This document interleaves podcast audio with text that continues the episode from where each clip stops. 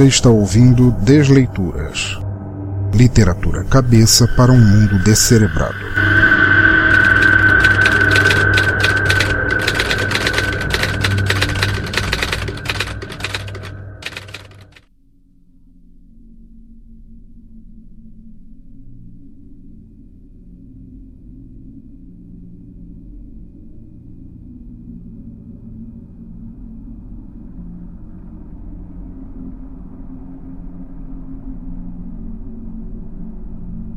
Olá, amigos, e bem-vindos novamente ao Desleituras, nosso podcast de narração de contos, histórias, poemas e textos de artistas cujos trabalhos podem e devem constar em todas as mídias capazes de propagar suas palavras adiante, do meio impresso ao digital.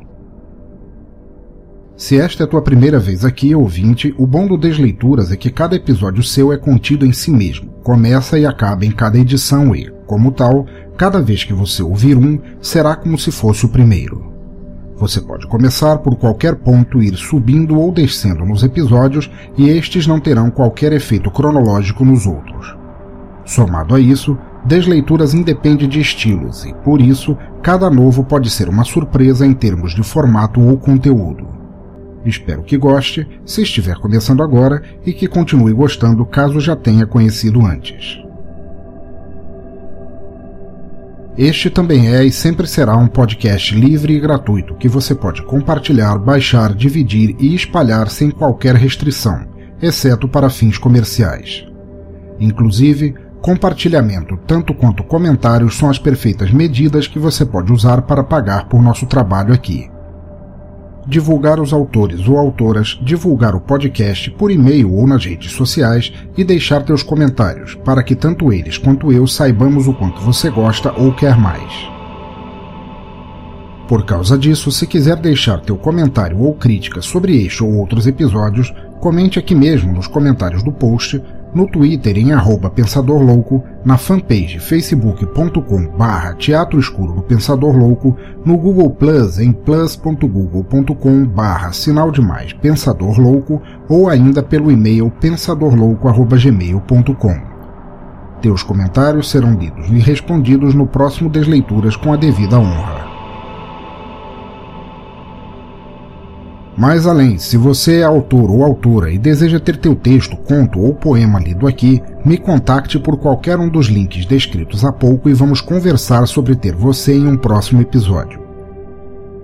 Teu texto será lido em um Desleituras dedicado ao teu trabalho e teus créditos como autor serão devidamente aferidos somados à forma de contato que você desejar compartilhar com os ouvintes. No mais, não deixe também de assinar nosso feed para receber as atualizações do Desleituras em teu celular, smartphone, tablet, onde quiser. Todos os links para os feeds estão no menu do site em Nossos Feeds ou via QR Code se você preferir assinar direto com o smartphone. Não deixe de assinar para ficar sempre sincronizado com o lançamento dos podcasts.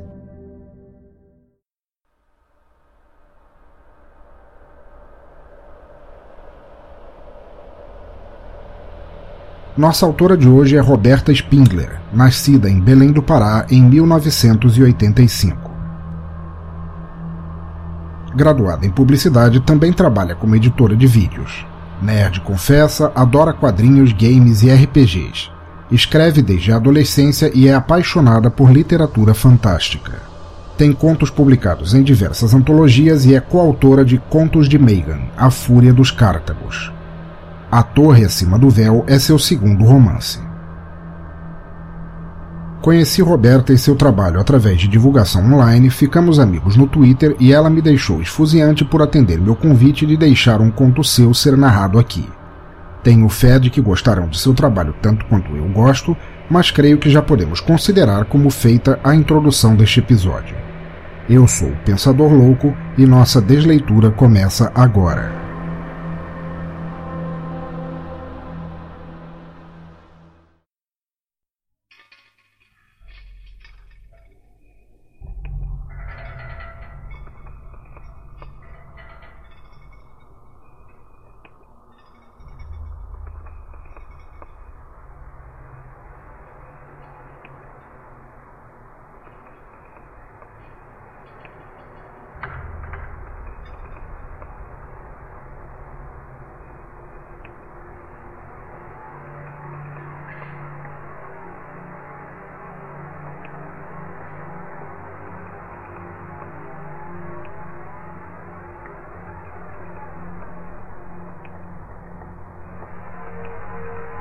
Caçadores Inc., por Roberta Spindler.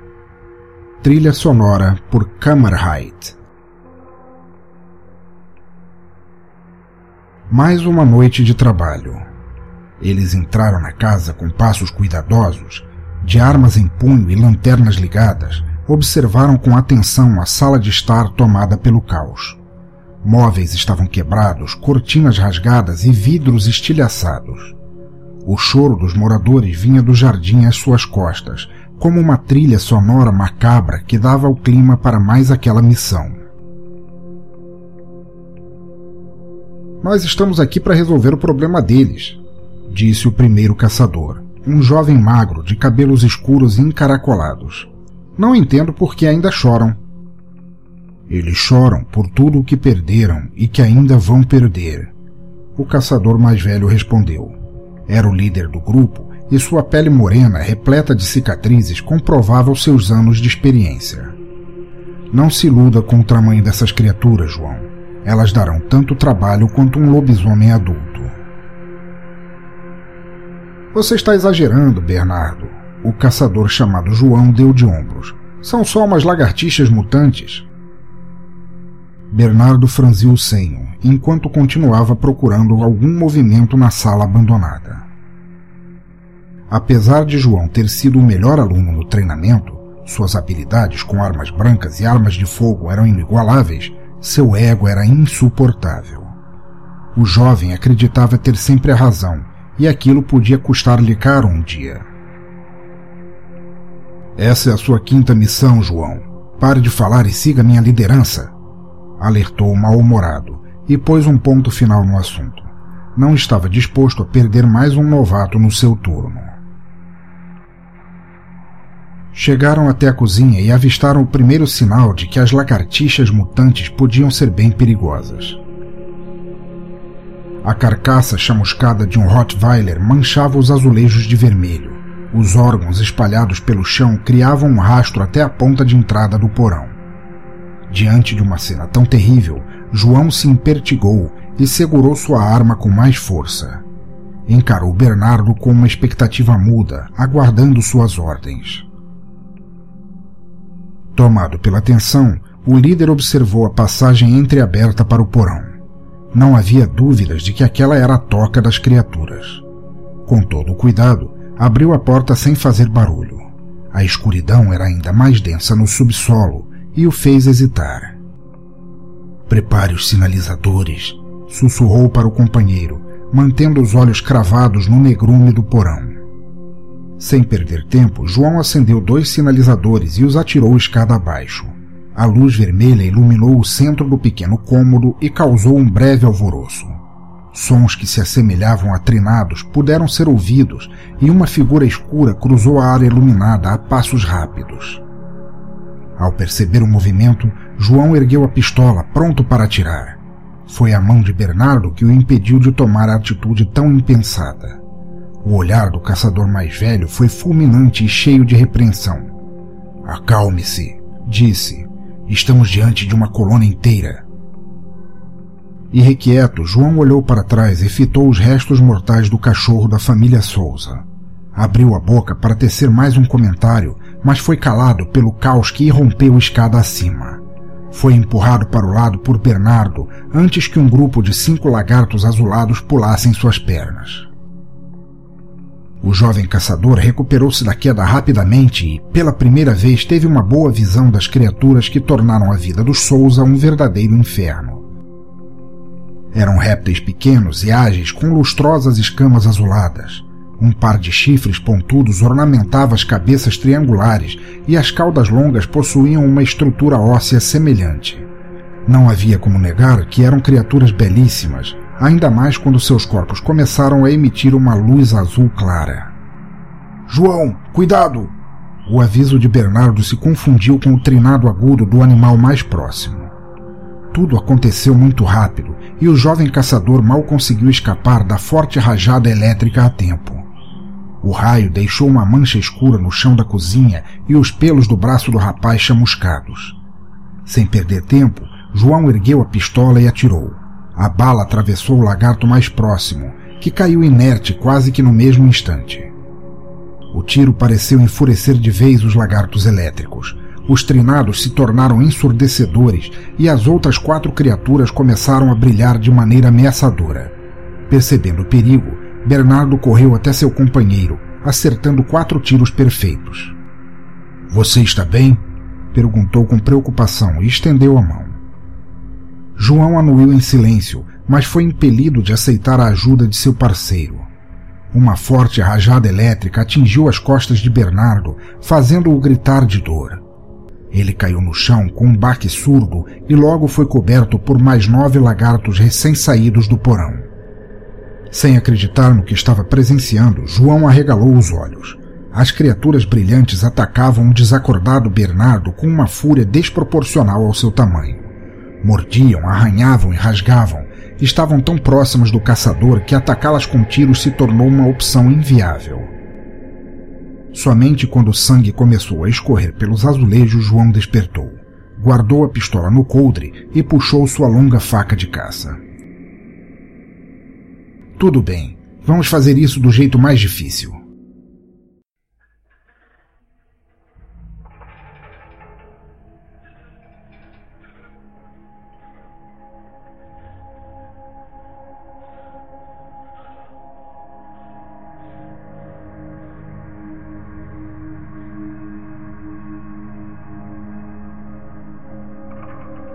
Bernardo acordou, sentindo uma dor intensa no lado esquerdo do rosto que estava estranhamente molhado.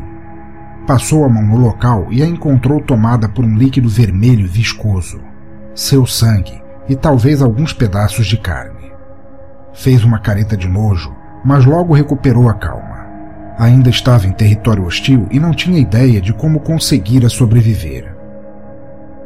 Olhou para os lados, tentando entender o que tinha acontecido. Primeiro, avistou vários lagartos destroçados. Um pouco mais além, encostado na pia da cozinha, João o encarava com um sorriso cínico no rosto. E a bela adormecida volta ao mundo dos vivos, disse com a voz rouca. Seu corpo era um conjunto de arranhões, mordidas e queimaduras. Desculpe, mas não consegui salvar tua orelha. Bernardo se levantou com dificuldades e fitou a entrada do porão. Todos estão mortos. João continuou, entendendo as preocupações de seu parceiro. O portal etéreo estava lá embaixo e levava para uma caverna com quase três colônias. Por isso encontramos tantos desses monstrinhos. Você conseguiu selar a passagem? O caçador mais velho perguntou. João adotou uma expressão orgulhosa e anuiu.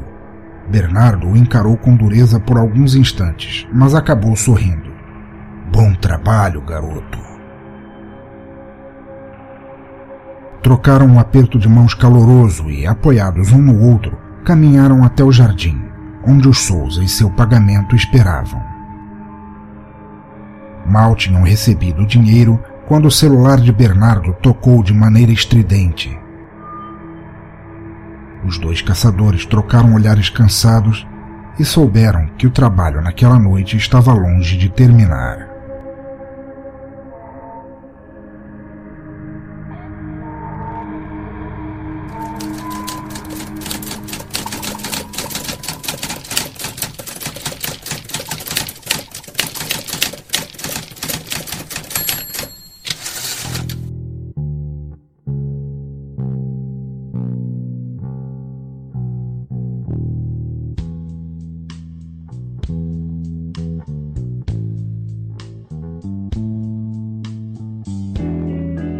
Pois bem, ouvintes, chegamos ao final de mais um conto fantástico e espero que tenham gostado de ouvi-lo tanto quanto Roberta Spindler de escrevê-lo e eu de narrá-lo a vocês. Um conto de ficção científica ambientado no Brasil, caçadores de alienígenas ganhando a vida, répteis extradimensionais azulados em fúria. O que não se pode amar em uma história assim, não é mesmo? Seguindo em frente, estamos agora no Descomentários, nossa sessão de feedback sobre episódios passados, e lerei as respostas e comentários sobre o nosso episódio 14, quando lemos a história Bichinho de Estimação, de Beck Sanches. Vamos lá. O primeiro comentário aqui é do mineiro ouvinte, nosso antigo ouvinte Alex Carvalho, que diz aqui: Puta, mano, sinistra história. Risos. Primeiro, quando vi a vitrine do cast, achei que tu ia falar de uma história de lobisomem. Risos. Depois fiquei o tempo todo achando que a menina ia pegar a faca e partir para cima do sei lá que que apareceu. Risos. Muito caverna esse papo de fim de mundo. Tua amiga mandou bem. Risos. Alex, obrigado por ter voltado, por continuar aqui ajudando a gente a divulgar, comentando, dando tua opinião sobre os contos. Eu fico muito feliz em nome de Beck Sanches, que provavelmente não entenderá o que você disse aqui, mas eu já passei para ela e ela gostou bastante. Aliás, gostou bastante de todos os comentários. E, cara, continuo agradecendo a você profundamente por dar uma chance ao Desleituras, por ajudar a gente a, a divulgar e por comentar sempre em cada episódio. Você é um dos nossos ouvintes mais assíduos. Sobre a questão da faca, do, eu, do ataque da menina, assim, essa faca parecia que ela ia jogar. O, o conto levava a gente para achar que ela ia puxar a faca e partir para cima do monstro, mas no final das contas eu acho que ela percebeu que era pequena demais para dar conta daquilo. No final das contas, é, por pior que tenha sido, eu acho que o conto teve um final feliz, respeitadas as proporções. Grande Alex, muito obrigado pela tua participação, por você ter vindo aqui, cara, e volte sempre. Agora um comentário de Sandro Castro, também ouvinte fiel da gente aqui, que diz aqui: Excelente história e narração, caro pensador. O Desleituras torna-se a cada nova semana uma fonte ótima para ouvir histórias quando em trânsito do trabalho para casa e vice-versa. Parabéns a Beck Sanches e a você. Grande abraço. Sandro, eu aqui desejo um grande abraço para você, cara. É, você, o Alex, todo mundo que passa aqui, comenta. Nosso podcast pode não ser um dos mais populares, pelo menos no quesito de narração de contos, mas eu sei que os ouvintes que a gente tem são são fiéis, eles voltam sempre para ouvir, cara, e receber o teu feedback sobre isso, saber que a gente agradou, que o conto da Beck Sanches, a minha narração agradaram, para mim já já tá pago e, e, sobra vários trocados, Sandro. Grande abraço para você. É, que bom que você ouve o podcast no trabalho para casa e vice-versa. Eu também ouço podcast nesse tempo, que normalmente é o tempo que eu tenho para ouvir. E grande abraço para você também.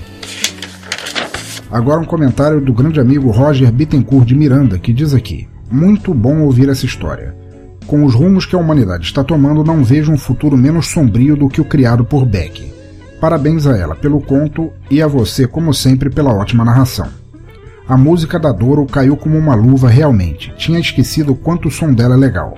Abraços e até o próximo. Grande Roger, cara, muito obrigado por voltar, por comentar muito obrigado mesmo. É, como eu disse, eu repassei a Beck os parabéns. Ela ficou toda pimpona por receber tantos feedbacks do Brasil. Ela não nem acreditava que tinha gente no Brasil que gostava dos textos dela. De repente agora tem. E no que me consta, sempre que ela quiser, ela vai poder aparecer aqui. Sobre a música da Doro, eu sou fã da Doro Perch, acho que desde o início da adolescência, quando eu conheci o trabalho dela, ela ainda cantava no Warlock antes de partir para carreira solo. E essa música realmente caiu muito bem. Se você um dia tiver chance de procurar o, o, conto original ao qual essa música faz homenagem, que é o Something Wicked This Way Comes, do Ray Bradbury, procura que é um conto muito legal, tem a ver com um circo macabro, tirando almas de crianças ou coisa assim, é uma delícia. Grande abraço para você, Roger, e aparece sempre. Próximo comentário de Mark Tinoco, do Cultura Pop a Rigor, o host do Radiocast, e diz ele aqui: Desleituras Internacional. Cara, quando vi a vitrine e o título, pensei que ia ser algo tipo Cujo. É uma pausa agora. Ele tá falando porque realmente, como o nome do conto é bichinho de estimação e eu coloquei aquele cachorrinho ali, ele muita gente veio dizer que realmente parecia que fosse uma história de lobisomem ou de um cão raivoso, como o Cujo, que é um, um romance meio curto do Stephen King. É, voltando, Conto muito bom e surpreendente. Meus parabéns à autora Becky Sanches e a você, pensador, por mais uma narração perfeita e mais esse podcast sensacional. Abração. Mark, obrigado por marcar presença. Você é de casa, é um dos que já podem chegar entrando, abrindo a geladeira e pegando uma cerveja, como eu sempre digo. Muito obrigado a você por ter vindo aí. É, desculpa pela bananada que eu fiz na vitrine, por deixar parecer que era uma história de, de lobisomem ou de cão raivoso, coisa assim, mas é que não tinha muito como como fazer de outra forma sem entregar o, sobre o que, que o conto falava. Então, você entende. Cara, pode deixar que eu passei para Beck. Os parabéns, continua mandando muito bem você, toda a gangue dos Tinocos, continue mandando muito bem no Radiocast e abração para você. mais um comentário aqui de Jefferson Nickel. Jefferson Nickel o autor que fez o nosso episódio O Chapéu. Se eu não me engano, se eu não me engano nosso episódio 12 ou 13. Corram lá para ouvir que é muito bom. Diz ele aqui: belíssima história. Me lembrou bastante o Eu Sou a Lenda e o jogo The Last of Us. Fiquei curioso para saber mais sobre as criaturas e sua relação com a névoa. Bem que a Beck poderia mandar uma continuação, né? Pensador, como sempre, parabéns pela narração, mas neste caso, parabéns especialmente pela tradução. Não vi o original, mas a versão que ouvimos em nenhum momento chama a atenção para o fato de ter sido traduzida. E parabéns para Beck. Jefferson, muito obrigado. Você também é o autor de Mão Cheia. Teu conto ainda está entre os mais os mais ouvidos dos de, do Desleituras de todos os tempos. É, eu não cheguei a comentar com ela sobre uma continuação, mas era uma possibilidade, né? Ela deixou tantas, não, não pontas soltas exatamente, mas ela não comentou sobre o mundo onde as criaturas viviam, o que, que elas eram especificamente, o que, que formava a névoa que as levava e as trazia. Valia uma continuação mesmo. Pode deixar que eu vou comentar pra, com ela e muito obrigado pelos elogios, por prestigiar aqui o Desleituras, continuar passando aqui. Você que é um escritor nato também, e grande abraço para você. O último comentário agora veio de Fábio Masamitsu Murakami, lá do Japão, nosso ouvinte do Japão. Diz ele aqui: O que falar do Desleituras? Não tenho mais palavras de elogios a você, pensador louco. E claro, a, a escritora Beck que conseguiu nos aterrorizar em poucas palavras. Cara, eu sei que estou ausente nos comentários e peço desculpas, mas quero que saiba que sempre estarei ouvindo. Um grande abraço do ouvinte que está do outro lado do mundo. Fábio, não precisa se desculpar, eu sei que você volta e meia aparece, mesmo que você não tenha tempo de comentar, você é um dos ouvintes que eu sei que está sempre escutando e, pô, eu te agradeço do fundo da minha alma por você é, ter passado aqui para deixar tua opinião, teu, teus comentários sobre isso. Sempre que você passar, mesmo que não passe, eu saberei que você está ouvindo. É, como sempre, vou passar para Beck o, o, parabéns dela. Ela realmente foi sucinta no terror que ela gerou naquele conto. E, Fábio, no que depender de mim, sempre que você quiser aparecer, apareça que seja aqui, seja onde for, no Japão. É muito bom estar sendo ouvido e agradeço a você por isso, cara. Grande abraço. Então tá, ouvinte do Desleitura, chegamos ao fim de mais um episódio e espero do fundo de meus fones que tenham gostado de escutar. Não se esqueçam de deixar seus comentários aqui via e-mail ou nas redes sociais e de ajudar na divulgação deste despretensioso podcast entre pessoas que não o conheçam, mas que talvez poderiam gostar se ouvissem.